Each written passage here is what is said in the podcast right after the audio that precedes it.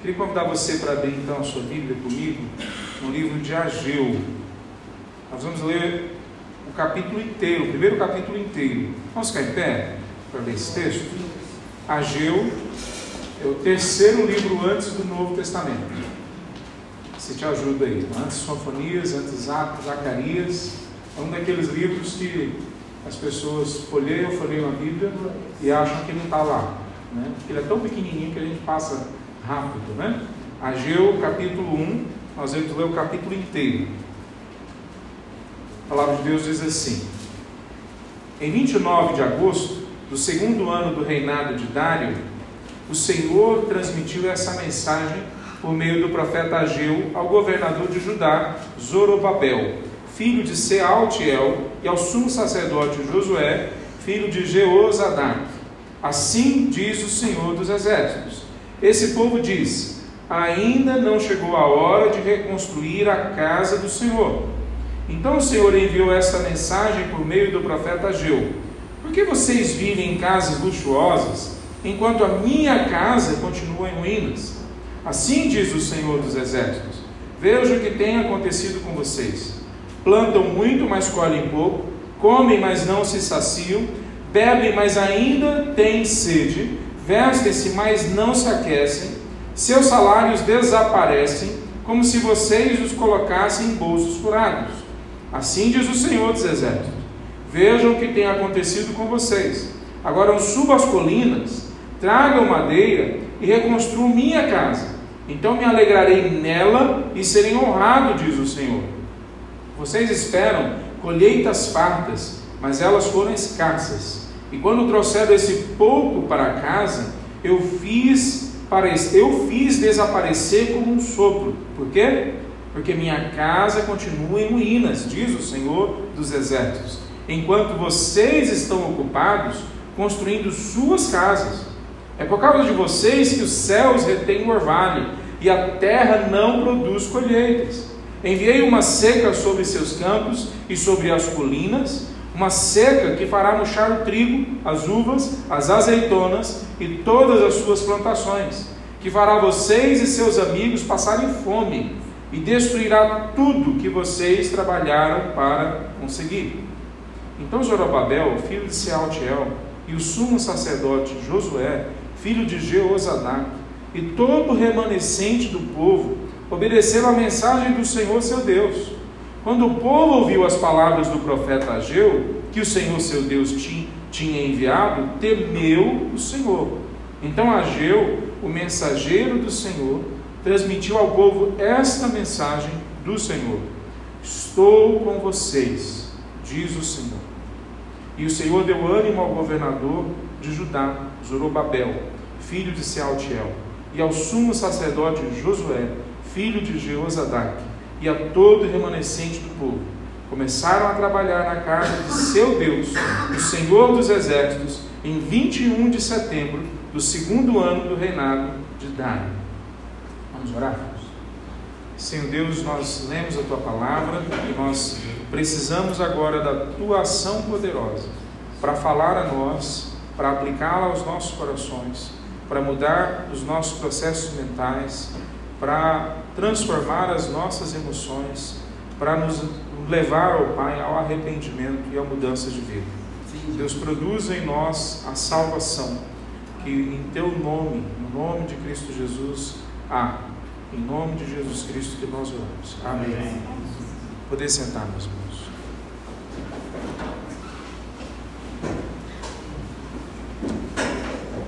Ainda não chegou a hora sem esperança, sem zelo. Esse é o título do sermão. Ainda não chegou a hora?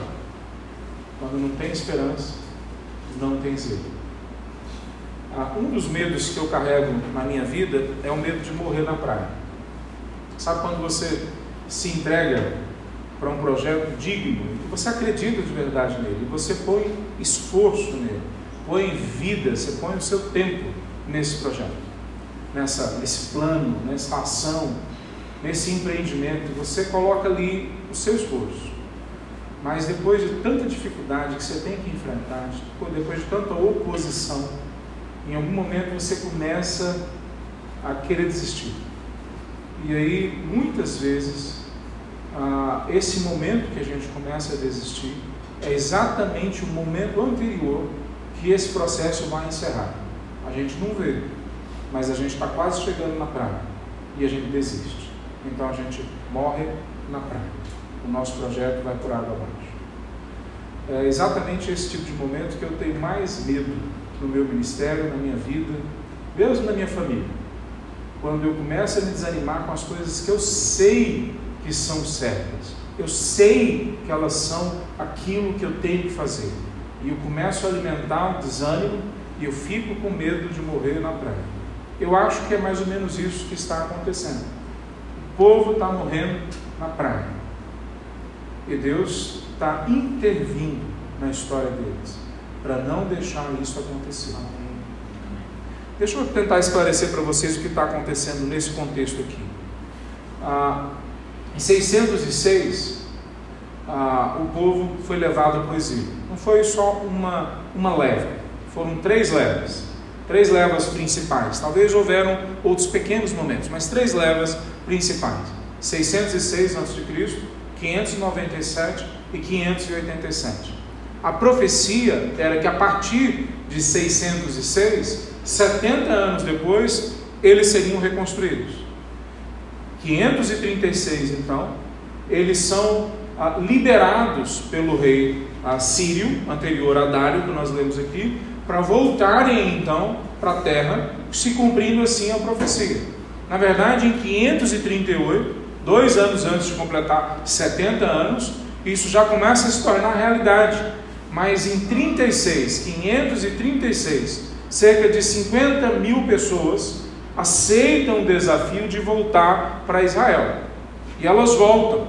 Imagina isso acontecendo. 50 mil pessoas não era nem de perto a maioria do povo de Israel, não era. A maioria do povo de Israel, inclusive provavelmente esses, eram já bem colocados naquela sociedade. Já tinham negócios prósperos, provavelmente. Os judeus, aonde chegam, ainda hoje é assim, eles se enriquecem, eles crescem, eles se tornam parte da sociedade, apesar das diferenças culturais que eles têm e que eles alimentam, por algum motivo, e eu creio que é a bênção de Deus, aonde os judeus chegam, eles se estabelecem, eles crescem e se tornam, se tornam parte integrante, não só da sociedade, mas da elite da sociedade. E eles, dentre eles, então, 50 mil mais ou menos, decidem seguir a proposta de Deus, decidem seguir o plano de Deus, decidem obedecer a profecia que tinha sido dado para eles. E eles saem numa caminhada de 1.400 quilômetros a pé, de onde eles estavam até chegar de novo a Jerusalém, ao reino de Judá, ao reino de Israel. Imagina essa caminhada. Tem vários salmos que são chamados salmos da peregrinação. 15 salmos, principalmente, a partir ali do 104, 105, são 15 salmos em especial que o povo ia cantando quando eles iam para Jerusalém louvar a Deus. Um desses salmos é que diz, por exemplo: Alegrei-me quando me disseram, vamos à casa do Senhor. Que muitos crentes, durante as férias, resolvem não obedecer, não seguir, não alimentar no seu coração, que tem que estar no ajuntamento do povo de Deus. Agora imagina por 1.400 quilômetros, o povo de Deus, 50 mil só, não é todo o povo, o remanescente, aqueles que são fiéis a Deus, caminham acreditando que agora sim Deus vai fazer na história deles o que não fez antes por causa do pecado deles mesmos. Agora eles estão caminhando cheio de vida.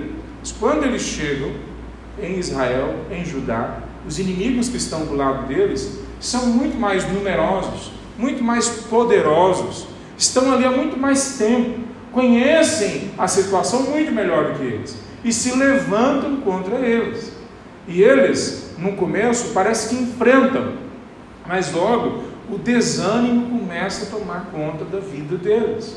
O medo começa a tomar conta da vida deles. O medo de homens, o medo de circunstâncias começa a substituir o temor a Deus o respeito à vontade de Deus, a fidelidade ao que Deus quer. Mas veja, eles não abandonam completamente a Deus. É de supor que esse povo tinha toda sexta-feira, no Sabá ou no Shabá, que é o momento que a sinagoga judaica se reúne ainda hoje para adorar a Deus, é de se supor que eles continuavam adorando a Deus. Eles continuavam acreditando na intervenção de Deus em algum momento na história. O Messias já era naquele momento amplamente aceito como uma realidade que viria no futuro para eles. Mas ainda assim eles dizem o seguinte, versículo 2 que nós lemos: Ainda não chegou a hora de reconstruir a casa de Deus. A casa de Deus, o projeto de Deus, o reino de Deus, o culto a Deus. Não dá para a gente fazer desse jeito. Sem dinheiro, sem tempo, sem líderes adequados. Não dá para a gente fazer agora. Mas dá para a gente fazer uma coisa.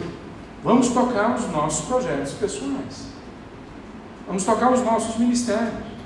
Vamos tocar a construção das nossas casas. Vamos tocar aquilo que é caro para a gente. Mesmo que não seja exatamente aquilo que é caro para Deus. Mesmo que seja algo que Deus valorizaria se estivesse na perspectiva certa. Mas agora que eu abandonei o projeto de Deus, não está mais na perspectiva certa, mas afinal de contas é o que dá para fazer. E aí eles começam a fazer na vida deles agora, em Israel, a mesma coisa que aqueles que não vieram para Israel, obedecendo a palavra de Deus, estavam fazendo. Por que, que o povo não saiu da Babilônia para vir para Israel? Por causa, primeiro, da dificuldade que seria mil e poucos quilômetros andando a pé para chegar no meio de um local que tinha inimigos. Para quê? Se a minha vida já está estabelecida onde eu estou. E outra, o segundo motivo, porque eles já tinham riqueza onde eles estavam, já tinham prosperidade, já tinham sido colocados no meio daquele ambiente, já faziam parte da elite, talvez, ou pelo menos de um local que eles podiam ficar confortáveis. Agora, mesmo com aquela parte do povo que era fiel a Deus, o mesmo processo começa a acontecer. Toda vez que nós temos temor a homens, ou temor às circunstâncias, medo das circunstâncias, nós abandonamos o projeto de Deus. Talvez não completamente, talvez não do nosso coração lá no fundo, mas ainda consideramos que somos fiéis a Deus, mas o desânimo toma conta, e o desânimo abre espaço para falta de zelo, falta de obediência, falta de entrega a Deus. É sobre isso que esse povo está passando. Esse povo não é simplesmente um povo infiel a Deus, vários outros momentos, vários outros profetas falam a um povo infiel a Deus. Não é o caso aqui. Eles não são infiéis. Há coisas neles que nenhum outro do povo de Deus teve. Eles enfrentaram o que ninguém queria enfrentar pelo reino de Deus. E mesmo assim, em algum momento, o desânimo abre espaço para a falta de zelo, a falta de esperança destrói neles o desejo de obedecer a Deus. Então, o que é que nós vemos nesse texto? Deixa eu resumir dessa forma. Nós todos precisamos da intervenção de Deus em nossas vidas, mesmo quando nós nos entregamos às coisas mais caras para Deus. Porque se assim a gente não fizer, nós vamos transformar ou nós vamos ir de bons começos para fins desastrosos. Deixa eu repetir para você. Mesmo quando nós nos entregamos para propósitos dignos, importantes, são claramente identificados como o reino de Deus, nós precisamos da intervenção de Deus em nossas vidas, em nossas histórias, em nossas famílias, porque senão nós corremos o risco de pegar bons começos e transformá-los em fins desastrosos. É isso que esse povo está correndo risco, mas Deus intervém na história deles, como eu creio que quer intervir na história de cada um daqueles que são fiéis a Ele. Então, deixa eu trazer alguns princípios sobre essa verdade que esse texto traz para nós. Primeiro princípio: nossos sentimentos não são um bom guia. Nós sempre precisamos da palavra de Deus para nos guiar pelo caminho correto. Nós não temos um coração confiável. Nós não chegamos a conclusões baseados simplesmente naquilo que nós vivemos antes, naquilo que nós olhamos para frente, baseado no nosso olhar e interpretação sobre as, sobre as circunstâncias. Nosso coração não é confiável, vai produzir sentimentos dúbios, vai produzir desesperança, desânimo. Nós não somos confiáveis. Confiável é a palavra de Deus. É isso que o texto está dizendo para esse povo. Pois Ageu vem, esse é um texto fantástico nesse sentido, porque ele demora quatro meses de profecia. Ageu tem um ministério nesse momento simplesmente de quatro meses. E quando ele começa a palavra dele, ele mostra o seguinte: que Deus marca data, lugar, plateia, que Deus não faz nada sem planejamento, sem objetividade, sem mostrar para nós o próximo passo, sem nos dar um mapa, sem nos dar uma direção. Olha só, versículo 1, dia 29 de agosto. E se você olhar depois, no versículo 15, fala 21 de setembro. Depois no versículo 1 do capítulo 2, 17 de outubro. Depois no 20, ele fala dia 18 de dezembro. A todo momento ele fala de novo a data, o lugar, o nome do, da pessoa. Zorobabel, Josué, o remanescente. Deus marca data e lugar. Ele deixa a gente saber próximo passo. Ele clara, esclarece para a gente sempre qual que é o, o próximo passo na, na, direção que nós temos que ir, no caminho que ele nos dá. Então, diante disso, como é que ele faz? Ele apresenta para esse povo, por exemplo, o profeta Ageu, começa a conversar com eles, explicar para eles o que está acontecendo, e nesse caminho de explicar, ele demonstra o que é que eles fizeram errado. A palavra do Senhor vem e vem várias vezes, só no capítulo 1, nós vemos algumas vezes a palavra repetida: Assim diz o Senhor. E o Senhor vem e fala o que está errado na vida deles e fala o que está certo, o que eles têm que fazer para corrigir o caminho deles. Veja, quando nós olhamos isso, nós vemos a palavra de Deus sendo enfatizada na, na, caminhada deles, no jeito como eles têm que enxergar a história. E o que é que Deus fala para eles em primeiro lugar? Aquilo que eu comecei o sermão. Eles dizem, ainda não chegou a hora de reconstruir. Mas depois no versículo 4 ele diz: Porque vocês vivem em casas luxuosas, enquanto a minha casa continua em ruínas. Veja, há uma interpretação limitada muitas vezes acerca do templo de Deus no Antigo Testamento.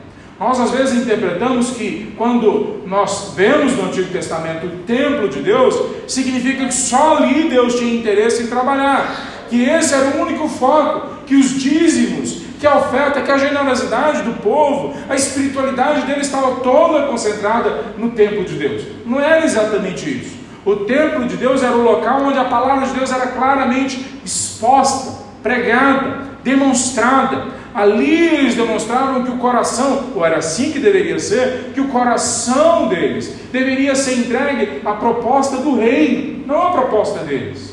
E aí, a partir de uma interpretação errada sobre o templo no Antigo Testamento, se constrói mesmo ainda no Antigo Testamento, mas depois daqueles também no Novo Testamento que alimentam que o templo, que o prédio é importante, se constrói uma lógica de rituais.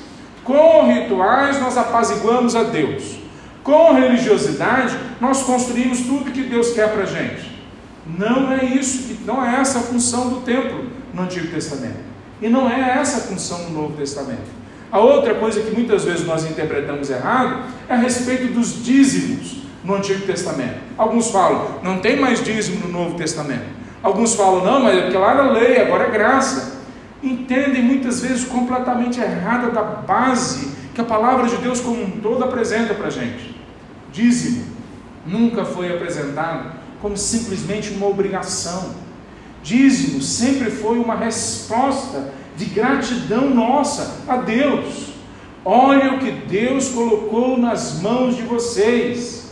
Então devolvam parte disso, não para Deus como se o resto ficasse para vocês. Nunca foi falado isso na palavra de Deus devolva para um projeto específico, que era o templo, que era a comunidade dos levitas, o povo, a tribo dos levitas, para que eles cuidassem especialmente da pregação da palavra no Antigo Testamento. Mas todo o resto que ficava na casa, todo o resto que ficava com a família, era para ser usado para a glória e para a honra do reino de Deus.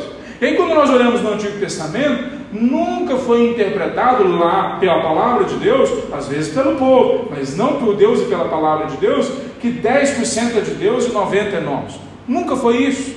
Sempre foi 100% de Deus. Nesse projeto específico, que é o templo, que é a comunidade, a tribo de Levi, vai 10%. E nem nesse era só 10%. Chegava a 23%. Chegava muitas vezes a ultrapassar a casa dos 30%. Quando nós chegamos no Novo Testamento, alguns falam agora não tem dízimo. E aí de novo as pessoas querem voltar para a lei como se fosse uma obrigatoriedade no Antigo Testamento e agora mais, não é mais obrigado. Mas quando a palavra de Deus no Novo Testamento esclarece a nossa oferta, a nossa entrega, ela fala, é uma resposta de gratidão. Aquilo que Deus colocar no seu coração, você entregue. E entregue com base na prosperidade que Ele lhe deu. Aí alguns falam, é, mas que o Novo Testamento mudou. Não mudou nada. É uma explicação, uma aplicação, uma ampliação do que didaticamente Deus está construindo na mentalidade do povo dele. E a mesma coisa que acontece aqui em Ageu. Não tem problema o povo construir a casa deles. A casa deles deveria ser um sinal do reino de Deus. Não tem problema, eles têm conforto. O conforto deveria ser uma demonstração do cuidado de Deus na vida deles. O problema é quando nós abandonamos o reino e a proposta do reino para construir outra coisa, porque não dá tempo agora para construir o reino de Deus. Eu não tenho dinheiro para isso agora. Eu não tenho as capacitações para isso agora. Não dá para construir aquilo que é central na visão do reino. Eu vou construir algumas coisas paralelas, mas não aquilo que é central. Eu vou construir o meu ministério. Eu vou construir o meu projeto, a minha empresa. Eu vou construir o meu caráter. Eu vou ser um homem de caráter bonzinho na sociedade. Tudo isso pode ter o seu lugar e pode ser bom mas só se estiver submisso ao projeto do reino, ao plano do reino, à vontade do Evangelho nas nossas vidas. Qual que é essa proposta do reino? O Novo Testamento fica bem claro. No Novo Testamento, a proposta do reino é que todos sejam alcançados pela graça pelo Evangelho, pela pregação do Evangelho. E aqueles que se convertem sejam discipulados para se tornarem semelhantes a Cristo Jesus, obedecerem a tudo que Cristo mandou a gente fazer e sejam juntados numa comunidade local. Mas hoje nós vemos cada vez mais essa comunidade local, que é a igreja do Senhor Jesus, sendo colocada como segundo plano, em função de projetos, em função de ministérios, em função de empreendimentos, em função da minha família, do meu tempo de descanso, daquilo que eu quero fazer. É isso que está enchendo o coração dessas pessoas. Eles tinham motivo para isso?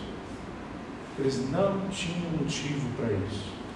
Mas Deus é misericordioso, porque Ele não deixa eles andarem conforme o sentimento deles. Se você entendeu bem, o primeiro sentimento que surge no coração deles é de medo que abre espaço para desesperança. E esse medo e essa desesperança cria um ambiente de falta de zelo, falta de obediência, não completa e absolutamente.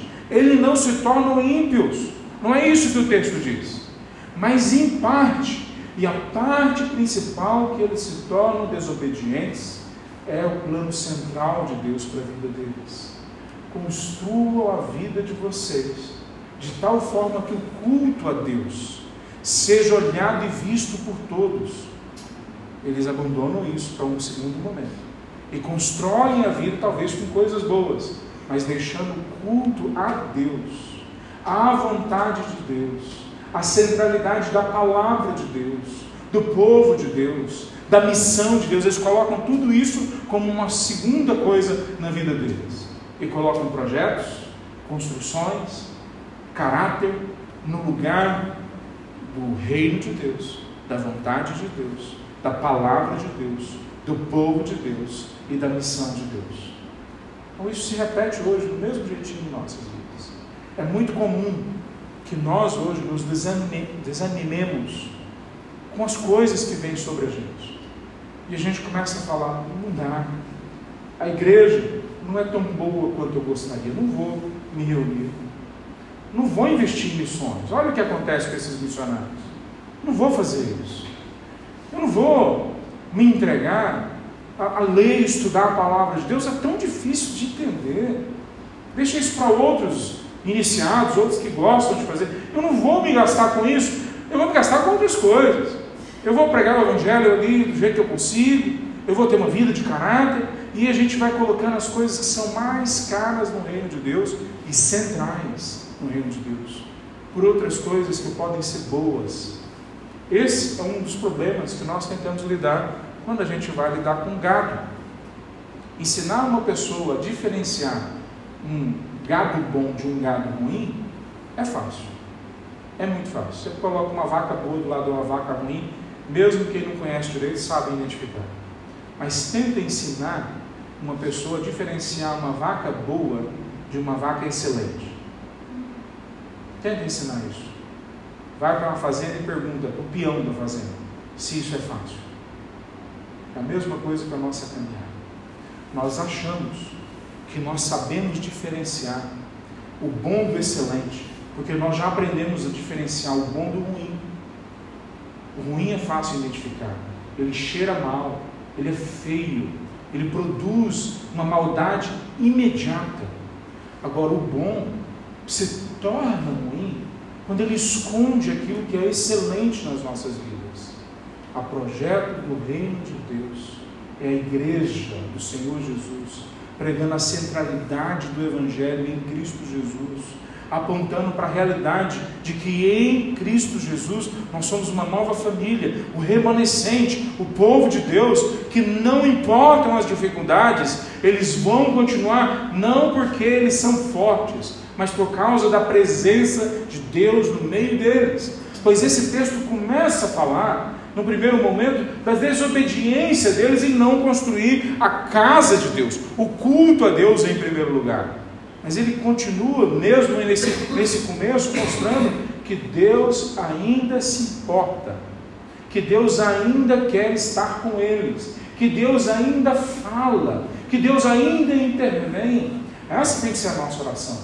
Que Deus intervenha nas nossas vidas antes que a gente morra na praia, antes que seja tarde demais, para que mude a direção da nossa caminhada. E aí vem o segundo ponto o arrependimento, que é essa virada na vida, que leva a gente em direção ao propósito de Deus, é sempre essencial para voltarmos à caminhada com Ele. Veja, essa é uma das coisas belas do Antigo Testamento, esse texto que nós lemos. A maior parte das vezes nós não vemos o povo de Deus se arrependendo rápido, não vemos. O povo de Deus é lerdo, igualzinho o povo de Deus hoje, igual a gente. Nós somos lerdos para nos arrependermos. Mas esse povo ouve Ageu falando e se arrepende imediatamente. Não uma ou outra pessoa, mas o povo inteiro. Isso é fabuloso. É raro acontecer. Um avivamento se instala imediatamente na vida deles. Se algo vinha, deixa eu explicar para você: 536 eles voltam. E depois eles ficam talvez um, dois anos firmes no propósito de reconstruir o templo de Deus, os muros, a cidade. E aí eles desistem disso logo, dois anos ali antes de completar dois anos. Então, por 14 anos, 14 anos, eles não fazem nada que é proposto para eles por Deus. E o que, que acontece nesse tempo? Deus intervém para não deixar esse processo se tornar algo permanente para não deixar já eles irem longe demais, para não deixar que isso se torne uma coisa que se concretiza na alma deles e torne eles infiéis, indignos, distantes da graça. Deus vem e fala com eles, e o arrependimento, arrependimento se instala imediatamente. Versículo 12 diz o seguinte, na parte B: quando o povo ouviu as palavras, quando o povo ouviu as palavras do profeta Ageu, que o Senhor seu Deus tinha enviado, temeu o Senhor. Imediatamente. A palavra temer o Senhor significa que eles voltam a temer a Deus como o primeiro e único na vida deles. Não agora temer a homens. Qual é a opinião dos outros? Qual é a opinião dos meus inimigos? Qual que é o medo que eu agora tenho? Não interessa agora os outros temores. Eu temo a Deus em primeiro lugar. Eu volto a minha vida para prestar atenção em Deus em primeiro lugar. E aí vem a resposta do Senhor. Então o mensageiro do Senhor Ageu transmitiu ao povo essa mensagem do Senhor: Estou com vocês. Essa é a mensagem mais importante, mais preciosa, mais cara que alguém pode ouvir do Senhor Jesus, que um fiel em Cristo Jesus pode ouvir do Senhor Jesus.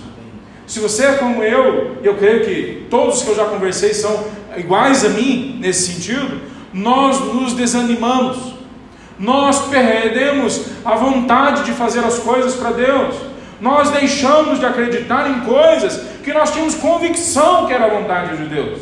E em algum momento, Deus, por sua misericórdia, diante dos seus filhos, invade a nossa história e fala: arrependa. E quando nós nos arrependemos e voltamos do nosso desânimo, Ele vem e fala: Eu estou com você agora, não é lá na frente, agora eu estou com você. Às vezes Deus fala isso para a gente no meio de uma música, no meio do louvor. Às vezes Deus fala para a gente quando nós conversamos com uma pessoa, inclusive um não cristão. Quantas vezes não cristãos olharam para mim e falavam, falaram, eu percebo a presença de Deus na sua vida. E talvez para ele aquilo tenha tido alguma importância, mas para mim, em alguns desses momentos, foi de uma tremenda importância, num momento de desânimo, num momento que eu não acreditava que Deus ia agir. Vem um não crente e diz para mim: Eu percebo Deus na sua vida. Isso muda tudo. Porque se eu estou desanimado, é porque eu estou de alguma forma em dúvida se Ele está comigo ou não. Mas quando eu tenho de novo a convicção, a certeza, a fé restabelecida de que Ele está comigo, Amém. sai a desesperança, Amém. sai a falta de obediência e encaixa de novo na minha história o desejo de obedecer a Ele. Então clame a Deus que esse processo de desânimo, esse processo de, de falta de esperança que alimenta a desobediência, não cristalize o seu coração longe dos planos dele. Clame a Deus para lhe trazer arrependimento rápido para a sua vida. Veja, então, sem esse arrependimento, e eles têm uma resposta imediata, não há esperança para nós. Essa convicção de que nós temos que voltar para Deus, e essa próxima convicção de que agora Deus está com a gente, deixa eu até trabalhar um pouquinho mais. É lógico que Deus está em todos os locais, Ele é onipresente. Né? O único local que Ele não está, por definição, é o inferno. Ali Ele não está. O inferno é completa ausência da pessoa de Deus. Mas em todos os locais Ele está. Mas é muito diferente. Deus está aqui nesse lugar e eu saber que Ele está aqui nesse lugar. São duas coisas diferentes. Ele está aqui é uma coisa, eu perceber a presença dele aqui é outra completamente diferente. Eu saber que Deus está presente e entender a presença dele aqui é ainda mais diferente quando eu sinto dentro de mim que ele está agindo em mim de uma forma diferente hoje, agora. Ele não só, eu não só sei que ele está aqui, eu não só percebo a presença dele aqui, mas eu percebo ele agindo em mim de uma forma diferente, no meu coração de uma forma diferente. E ainda vai um próximo nível, quando eu percebo que essa presença dele em mim também é uma, algo que vai para além de mim e toca a vida dos outros. Quando eu percebo claramente Deus agindo através de mim para tocar o outro, isso traz um prazer que não existe droga, que não existe conforto nenhum que consegue comparar com esse prazer. É por isso que John Piper diz que em Deus nós temos o real prazer, o único prazer, o grande prazer. Só quem sentiu isso, mesmo que sentiu um pouquinho, sabe o que é que ele está perdendo quando ele não está sentindo isso sabe o que ele está, está faltando na vida dele, quando ainda não acrescentou a caminhada dele esse prazer de saber que Deus está presente, de sentir Deus presente, de sentir Deus agindo em nós e através de nós. Não é isso que estava acontecendo na vida dessas pessoas antes. Olha só como o texto diz isso para nós. No versículo 6, fala assim, do capítulo 1: vocês plantam muito, mas colhem pouco. Comem e não se saciam. bebe, mas ainda tem sede, vestem-se, mas não se aquecem, seus salários desaparecem, como se vocês os colocassem em bolsos furados. Uma sociedade vazia, que não se sacia, que não tem prazer, que nunca se completa. Mas agora está falando de uma sociedade assim dentro da igreja, de um grupo de pessoas dentro do povo de Deus, que não consegue prazer, não consegue se saciar. Será que Deus está tão preocupado assim com a gente comer uma boa picanha, ter uma cama confortável, ter um carro gostoso de dirigir? Será que essa é a grande preocupação de Deus? O que ele está falando aqui é mostrando que mesmo as coisas externas que eles possuem estão mostrando que algo interno dentro deles está vazio, não se completa. E ele está falando: olha, é necessário vocês mudarem a direção para que vocês novamente sejam preenchidos pela convicção da minha presença no coração de vocês. Esse desânimo não se engane, pastores missionários, homens e mulheres judeus, profetas, homens que viram e veem milagres acontecendo, sempre. Nós precisamos nos arrepender do desânimo que nós abraçamos e da falta de fé que nós começamos a viver na sequência. O desânimo, a gente poderia dizer: não, não vou abraçar esse desânimo, mas nós abraçamos e a falta de obediência e fé, nós poderíamos falar: não, eu não vou deixar o meu desânimo me levar a esse ponto. Mas o fato é que nós desistimos de fazer aquilo que nós sabíamos que tínhamos que fazer. E mesmo que nós não começamos a fazer algo errado, a omissão em não fazer o certo já é um pecado, que cria um processo dentro de nós de falta de saciedade, falta de prazer, é isso que o texto está dizendo acerca desse povo. Mas eles se arrependeram. E imediatamente a presença de Deus vem de novo sobre eles. Se você tem dúvidas sobre essa situação, leia depois o livro de Esdras, que você vai ver não só esse momento, mas outros momentos, a presença de Deus nesse avivamento enriquecendo, tomando a vida deles. Aqui em Ageu nós lemos rapidamente o que aconteceu depois em anos na vida deles. Eles têm um avivamento vindo sobre eles. E ao contrário do que dizem muitas vezes igrejas por aí, eles não têm carreatas, eles não têm a, a, a, aqueles programações de cura e libertação, eles não têm grandes demonstrações de poder. Sabe o que, que eles têm nesse momento? Escribas, abrindo a palavra de Deus, lendo a palavra de Deus, e as pessoas vão se tornando convictas da presença de Deus e elas vão sendo mudadas e transformadas. Então, não acredite numa palavra dizendo para você que Deus está em sua vida, se essa palavra não vem de Deus, se essa palavra vem de homens, não acredite nisso. Se essa palavra vem de ensinamentos humanos, não acredite nisso. Só acredite que Deus está na sua vida, que Deus novamente preenche você quando você tem convicção que veio de Deus. Enquanto você não tiver convicção que veio de Deus, não acredite. E como é que nós podemos ter convicção que veio de Deus? Nós olhamos a palavra de Deus, nós estamos obedecendo ela no poder do Espírito Santo de Deus. Se a palavra de Deus está sendo obedecida, não na minha força, não por legalismo, mas no poder do Espírito Santo de Deus, antes eu não conseguia, hoje eu consigo, porque o Espírito me deu poder, capacidade, autoridade. Quando isso é verdade, eu posso acreditar. Então a presença de Deus está em minha vida. Não se console, não se console com verdades que não são acerca da sua vida. Deus pode estar agindo na pessoa do lado de você e não está agindo na sua vida, porque o seu coração ainda não se arrependeu, porque você ainda não entendeu que a saciedade, o prazer, só vai ser encontrado nele e na vontade dele e na realização dos planos dele e do sonho dele.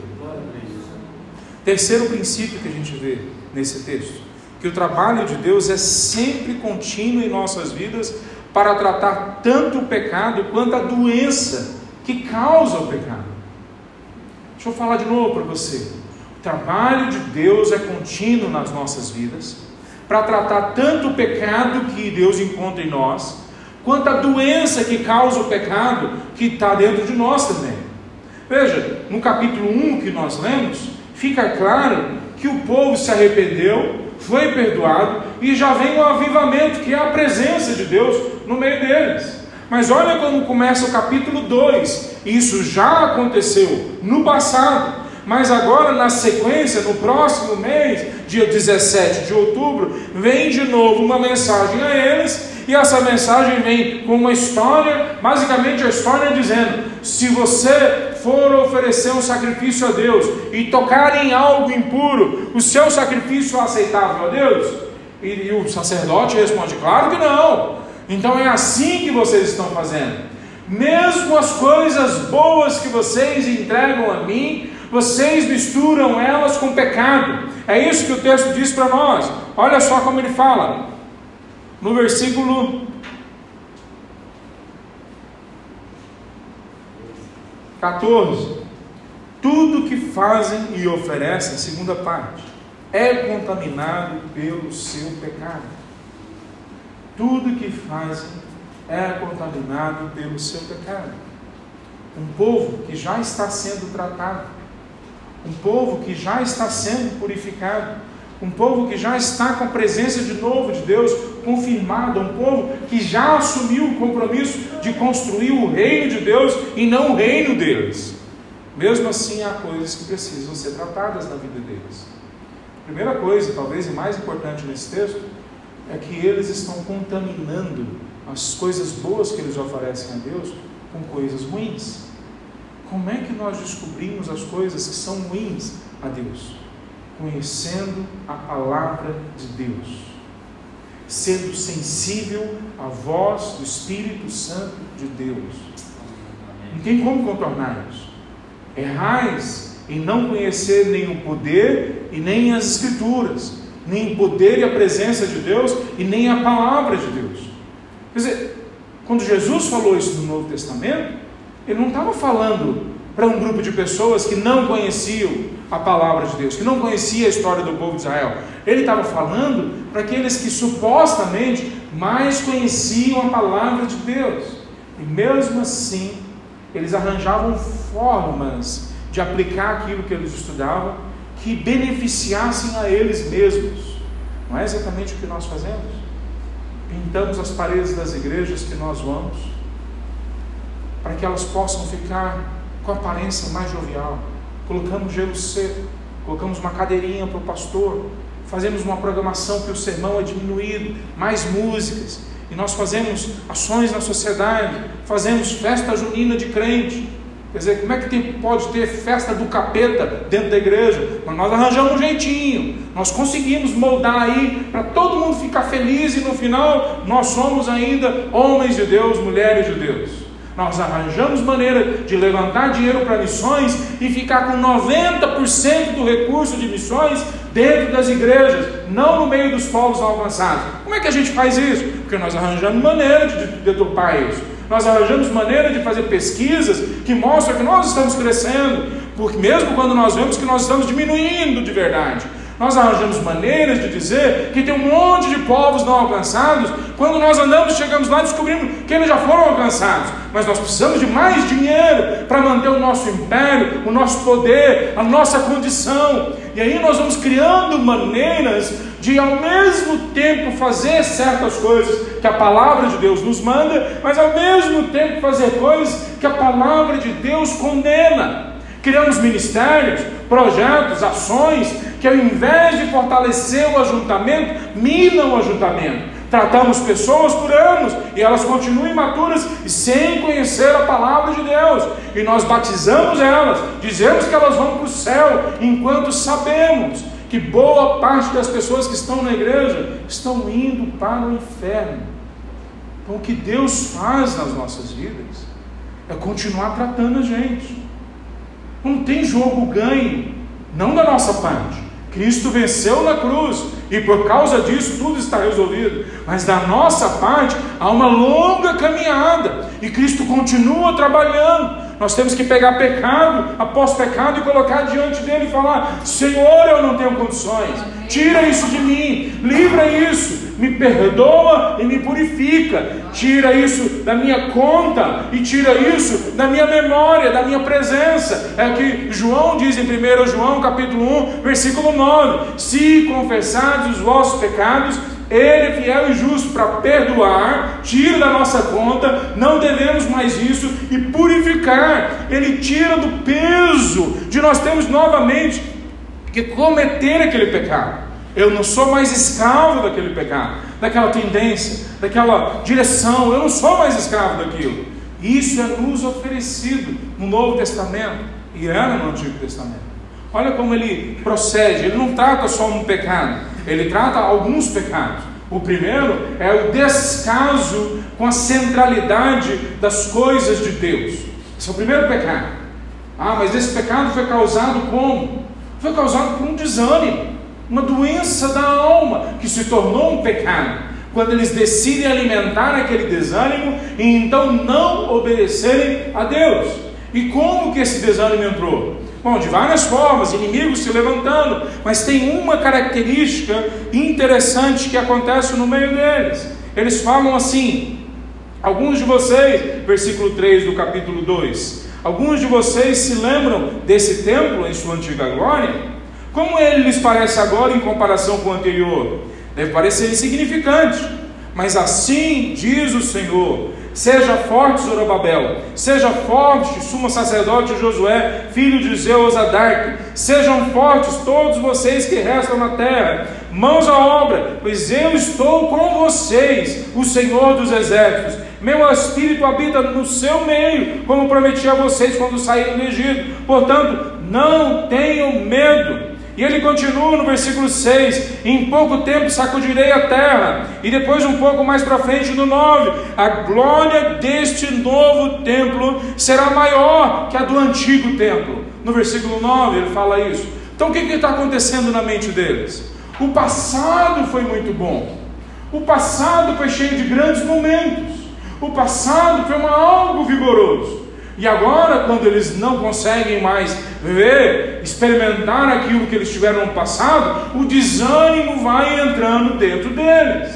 No passado, talvez eles viram avivamento, poder, milagres, grandeza, um templo imenso. Agora o novo templo seria muito menor do que o templo original. Não teria a riqueza, não teria o poder, não teria a grande, grandiosidade que eles viram lá atrás. Quantas vezes acontece isso com a gente? Olhamos para trás e falamos lá atrás sim que era bom.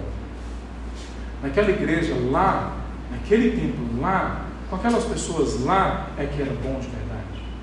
Agora eu estou aqui sobrevivendo. Eu sei como tá. Quando lá atrás eu cantava, eu sentia a presença do Espírito. Quando lá atrás eu ia assim, aí sim a palavra de Deus falava comigo. Quando lá atrás eu pregava, aí sim transformava. Quando lá atrás eu colocava em prática algum empreendimento que Deus me dava, as coisas floresciam. E a gente começa a olhar para trás e para trás. E a nossa vida vai se enchendo de desânimo, porque o presente não se compara com o passado. Deixa eu te falar uma coisa: muitas vezes nem é de fato desse jeito. Quando nós estávamos lá atrás, muitas vezes não era bom também. Mas agora a gente acha que era bom, porque o nosso desânimo vai des desfocando a nossa mente. Isso vai alimentando doenças da alma. Quando alimenta contrição, é fabuloso. Quando alimenta tristeza que leva ao arrependimento, é ótimo. Mas, via de regra, o que alimenta em nós é comiseração. O que alimenta em nós é crítica do outro. Também olha os pastores que nós temos. Também olha a igreja que nós temos. Também olha o tempo que nós vivemos. Lá atrás não era assim, lá atrás era muito melhor. Eu queria ter nascido na época de Spurgeon. Eu queria ter nascido na época. Aí a gente começa com esse bando de mentiras. Por que, que são mentiras? Por causa disso que nós acabamos de ler. Olha o que o texto fala para nós. Sejam fortes, todos vocês, pois eu estou com vocês, o Senhor dos exércitos. É mentira, porque Deus, se Ele está aqui, nada se compara com qualquer outro momento. É mentira também, porque do ponto de vista de Deus e o que Ele oferece para a gente, o futuro nos oferece sempre maiores e melhores coisas do que o passado.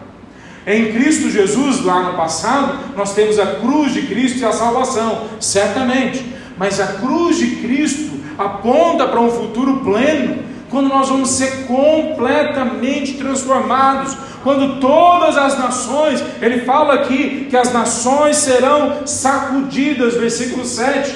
Veja, como que esse pequeno povo, num momento de desgraça, de destruição, que vai começar uma reconstrução, pode acreditar que dali sairia uma grande salvação, que todos seriam alcançados. Mas é isso que Deus está dizendo para eles. Vocês acham que algumas dezenas ou centenas de anos atrás era melhor do que agora? Olha da perspectiva de vocês, vocês podem até estar certos, mas deixa eu falar para vocês outra perspectiva, um plano maior, olhando de cima, o futuro releva, é, é, de, de, vai, trazer para vocês, relega para vocês algo que é muito maior do que o que teve no passado. Então, à medida que Deus começa a trabalhar o pecado deles e eles se arrependem, Ele continua trabalhando eles agora não só no pecado, mas também nas doenças que causam o pecado. Vocês se sentem pequenos, mas deixa eu falar para vocês: vocês são mesmo pobres, cegos e nus, miseráveis, mais do que vocês imaginam. Mas eu dei valor a vocês eu estou presente no meio de vocês. Eu causo em vocês algo que ninguém mais tem. Eu trago para o meu povo que eu escolhi um futuro que ninguém pode sonhar em conquistar, que ninguém pode sonhar em lutar para ter. Só eu consigo dar para vocês isso, que é muito maior do que qualquer passado. Presta atenção no que ele está dizendo naquele momento. O que Deus está dizendo é que eles têm mais do que Noé teve na arca, que eles têm mais o que o povo de Israel teve ao sair do Egito, que eles têm mais do que tudo que aconteceu para trás, ainda por vir, ainda na frente deles. Então, a forma como Deus trata o nosso pecado não é só dizendo para nós o que nós fizemos de errado, mas é mostrando para nós o que nos aguarda na presença dEle, o que nos aguarda ao caminharmos com Ele, o que nos aguarda ao chegarmos no futuro que Ele nos promete e cria para nós, não os nossos sonhos, não os nossos planos, que são finitos, pequenos, imorais muitas vezes, mas os sonhos e planos dele são maiores do que quaisquer outros planos e sonhos. Veja, quando nós olhamos isso, nós temos que entender que a nossa percepção da história é sempre olhando 70, 80 anos. Alguns conseguem olhar um pouco mais, poucos. Na verdade, a maioria não chega nem a 70 anos. Uma geração, a gente não consegue fazer isso. O nosso olhar é preso aqui, a gente fica grudado aqui. O plano de Deus é na história. E Ele está convidando o povo de Israel, e eu e você, a confiarmos nele, que embora as circunstâncias possam não ser as melhores, o que ele tem para a gente no futuro é muito melhor do que qualquer coisa boa que nós experimentamos no passado. Quarto princípio que esse texto traz para nós na vida do povo de Israel nesse momento. Embora o presente possa ser desafiador acima de nossas possibilidades, temos em Deus a certeza que o futuro guarda melhor para nós. Eu já falei um pouco sobre isso, sobre essa realidade. Mas deixa eu entrar um pouquinho mais. Algumas profecias a, a, diziam que simplesmente, a, ou pareciam significar para aquelas pessoas, simplesmente as mudanças que ele estava falando na profecia era para agora. Era para aquele agora, para agora deles. Mas quando eles abraçam a vontade de Deus, se entregam aquilo, nós sabemos que na sequência eles fazem parte desse projeto que é muito maior. E eles veem, não agora dentro da história, mas eles vão ver um dia com a gente, olhando a história toda, mas nós vemos isso agora quando nós olhamos para o passado, que aquilo que eles esperavam ali se cumpriu totalmente em Cristo Jesus. Esse templo, que é falado no versículo 9 do capítulo 2, que a glória do novo templo será maior que a do antigo, o texto não está falando necessariamente para a gente que é aquele templo que eles vão construir, que eles vão terminar daqui a alguns anos. Não é esse templo. Para eles, imagina um povo que está vindo da escravidão, da destruição. Talvez isso já tenha sido tão grande que eles imaginaram, vivenciaram, como se fosse a profecia completa.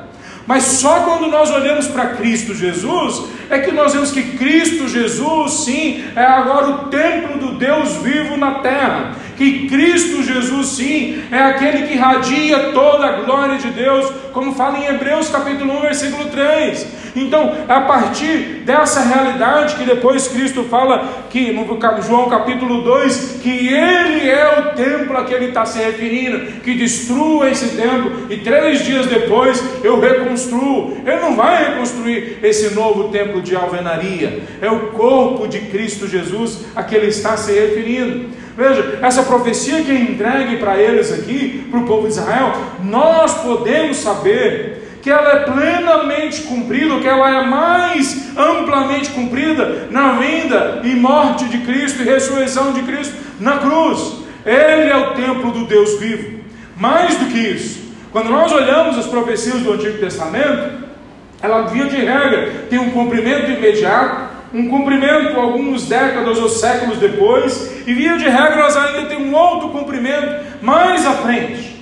Quando nós olhamos para trás, Sabemos que o Deus vivo encarnou e viveu entre nós, o templo e a presença de Deus veio sobre a terra como nunca havia vindo. Agora, olhando isso, nós achamos que isso é, é fabuloso e é de fato, é o grande evento da história, mas ainda aguardamos um outro grande evento, que é a volta de Cristo Jesus quando plenamente nós vamos experimentar a presença de Deus em nós. Então, essa presença que eles começam a se sentir aqui no capítulo 1 de Ageu, nós temos muito mais o sendo oferecido para nós, agora com a vida do Espírito Santo no Novo Testamento. Algo que eles não tinham, nós temos.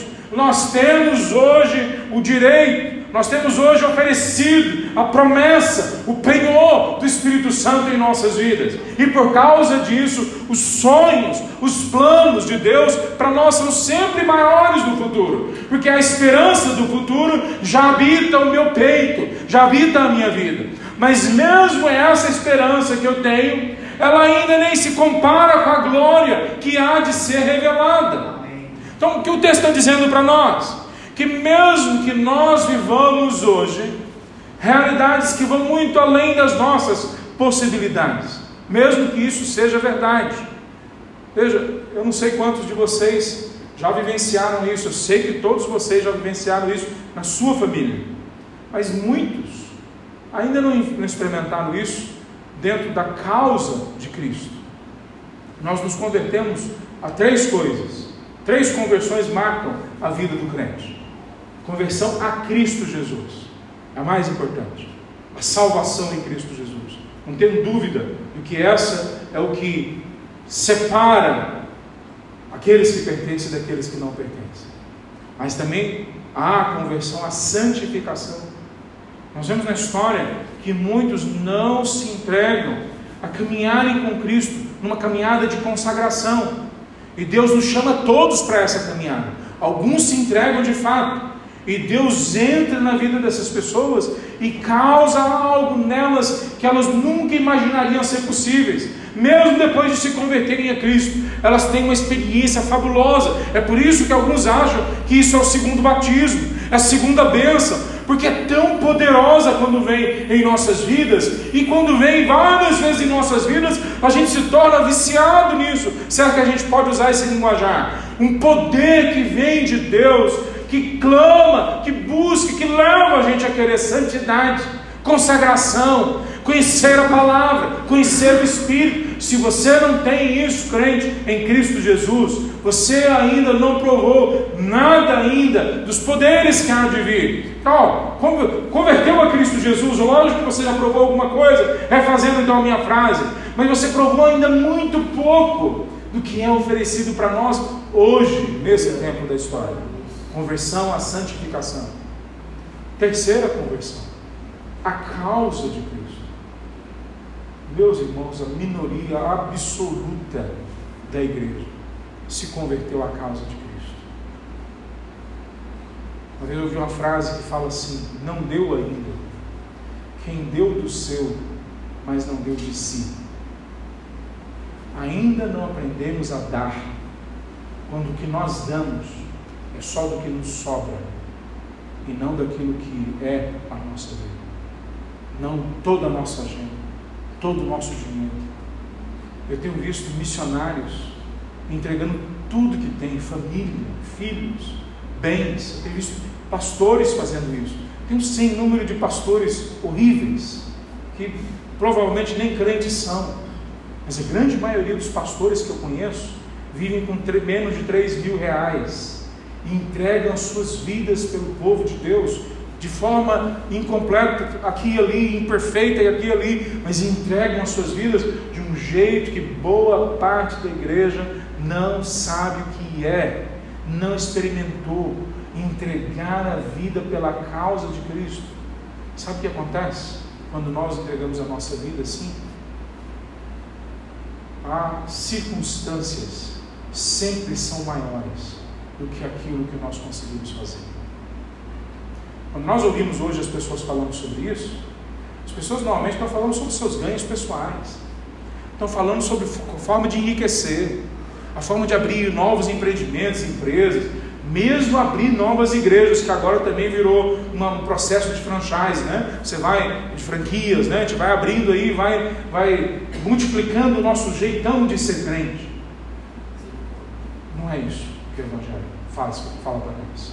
Então, quando o Evangelho fala que quando nós olhamos para a vida e nós não conseguimos ver possibilidades de realizar aquilo que Deus nos deu, Gide Heller não está falando sobre essas coisas pequenas. Ela está falando sobre a vida entregue pela causa de Deus.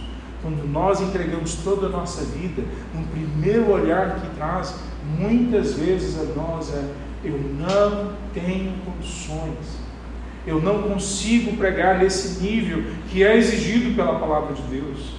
Eu não consigo viver a santidade desse jeito que a palavra de Deus cobra de mim. Eu não tenho dinheiro suficiente para fazer tudo isso que precisa ser feito. Eu não tenho condições de construir tudo que foi colocado na frente dos meus olhos para eu fazer.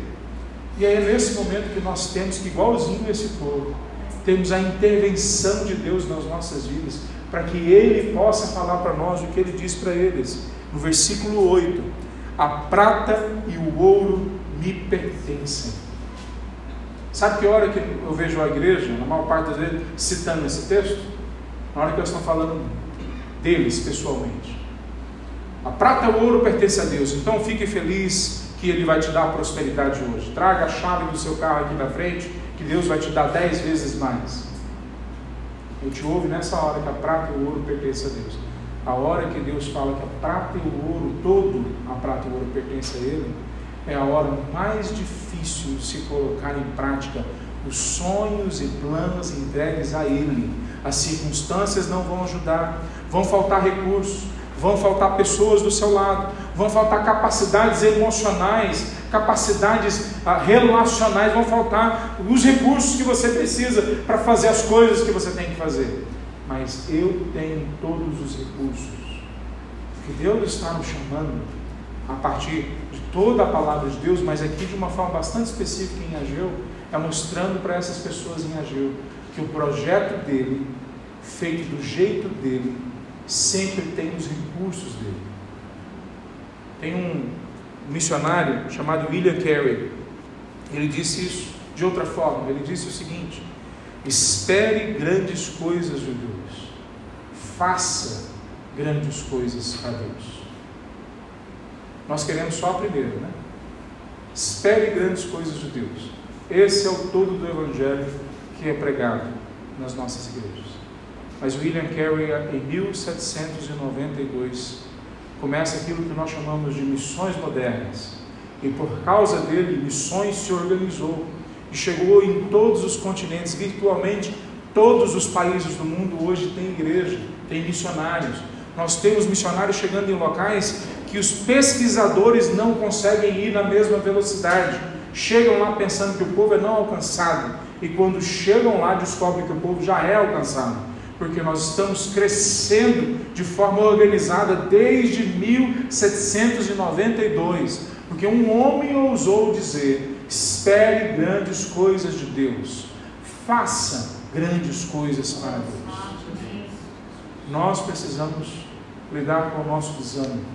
E a melhor forma de nós lidarmos com o nosso desânimo é nós reconhecermos que nós não temos instrumentos para isso em nós mesmos.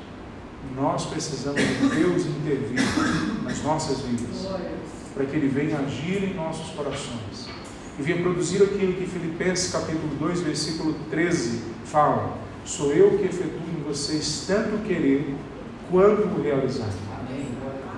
Muitas vezes nós não queremos a Deus, mas nós queremos querer a Deus. Muitas vezes nós não queremos os planos de Deus, mas nós queremos querer os planos de Deus. Muitas vezes nós não sonhamos com as coisas que Deus sonha, mas nós desejamos sonhar nessas coisas. Se pelo menos esse coração nós tivermos diante de Deus, eu creio que vai acontecer a mesma coisa que aconteceu com esse povo nesse momento. Deus vai vir para o nosso meio e vai continuar trabalhando em nós para que a gente alcance as coisas que Ele quer que a gente alcance. A principal delas é a presença de Deus em nossas vidas. Como que conclui essa palavra? Eu queria concluir dizendo o seguinte: quando desânimo ou a confusão, quanto à direção, quanto ao próximo passo, quanto o que você deve fazer agora, surgir na sua vida, não alimenta o desânimo, não alimenta mais, não entra numa lógica de comiseração não, não entra nesse psicologismo barato de achar que frases de efeito, que livrinhos, que ajudinhas vão te resolver a vida. Psicólogos podem ajudar, conselheiros podem ajudar, pastores podem ajudar, amigos podem ajudar. Ajudinha não, mas pessoas sérias ao nosso lado podem sim nos ajudar. Mas o que pode realmente transformar a gente é a intervenção de Deus, que muitas vezes vem através de pessoas, de vidas. A intervenção de Deus que causa gente de lutar contra esse desânimo. Então veja, nós temos grandes coisas diante de nós. Grandes. Algumas delas, para vocês, para mim, podem parecer grandes. Construir um prédio, mandar missionários. Semana a gente estava conversando sobre viagem para a Ásia e nós vimos um balde de água fria, congelada. Acho que veio a pedra de gelo, nem a água em cima da nossa cabeça. As passagens estão 4 mil, 5 mil, 8 mil dólares. Dólares. Ah, não temos condições. Zero de condições. E aí a gente começa a olhar, mas como isso acontece? É grande demais para nós. A verdade é que as coisas que são grandes demais para nós nem são essas. Nem são essas coisas que são grandes demais para nós, nós não temos a menor condições de sequer começar a planejarmos que é a salvação de vidas, que é a construção do reino dele, do jeito dele, para a glória dele. Só ele consegue fazer isso através das nossas vidas. Então não se desanime, e quando o desânimo chegar, não alimente esse desânimo, não deixe o desânimo criar espaço na sua vida para falta de obediência a Deus. Não permita isso acontecer. Clame a Ele para que Ele intervenha antes que seja tarde demais e você se torne um infiel, um ímpio, uma pessoa que ande longe daquilo que Ele quer para você. Volte o quanto antes para a proposta do reino e do Evangelho. A, a, a gente pode ficar o ano inteiro, 24 horas, 8 horas por dia, vai, vamos facilitar, estudando o que a palavra de Deus nos manda fazer e nós não esgotamos. Aí eu vejo as pessoas orando para Deus revelar para elas o que elas têm que fazer. Meu irmão, Deus não vai tratar você como criança para o resto da vida. Eu sei que esse é o sonho de muito crente. Deus não vai tratar você como criança. Você sabe o que você tem que fazer. Começa a fazer as coisas que você sabe que você tem que fazer. E Deus vai te revelar coisas muito maiores que ainda estão pela frente. Então, volte para aquilo que você já sabe que Deus quer que você faça. Coloque a sua vida 100% nisso. Não, não divida mais a vida em porcentagem. 10% eu dou para Deus e 90% para mim. Nem no Antigo Testamento era assim. Não faz isso. Entrega 100% para Deus.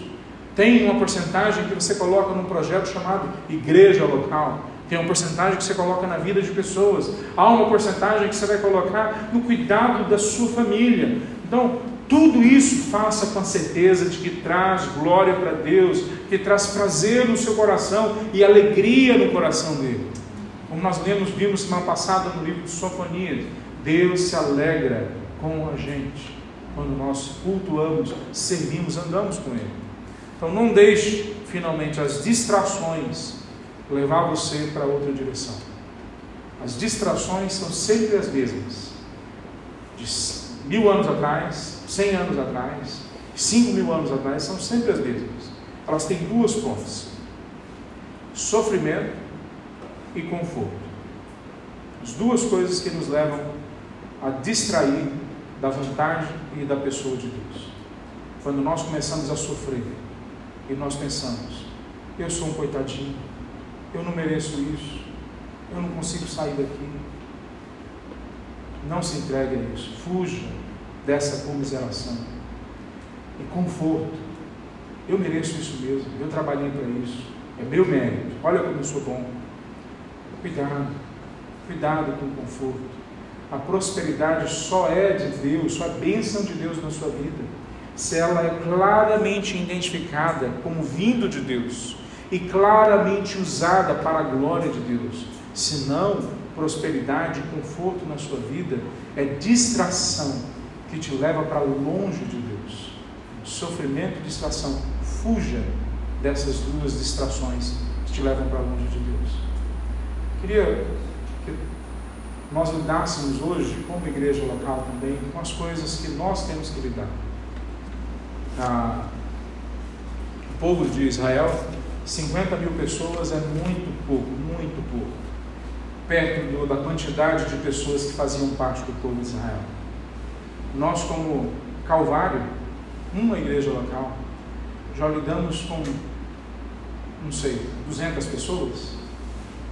Pessoas que foram tocadas pela graça, pessoas que foram transformadas, pessoas que falaram que, assim falaram para nós pelo menos, pessoas que viram que Deus tinha uma outra coisa para elas, dessas, sei lá, 200 pessoas, 150, 200 pessoas, pelo menos a metade delas ou está fora da igreja, ou está perambulando entre as igrejas.